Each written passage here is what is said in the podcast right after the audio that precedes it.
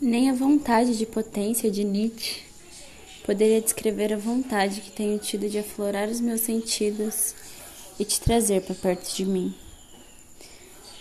Pudera eu ter os olhos de Capitu e tão pouco tivesse também a inocência e a pureza de Macabea.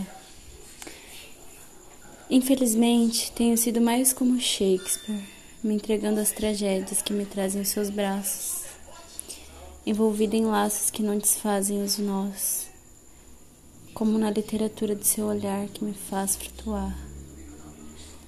Carlos, sossegue. É, meu bem, nem Drummond explica.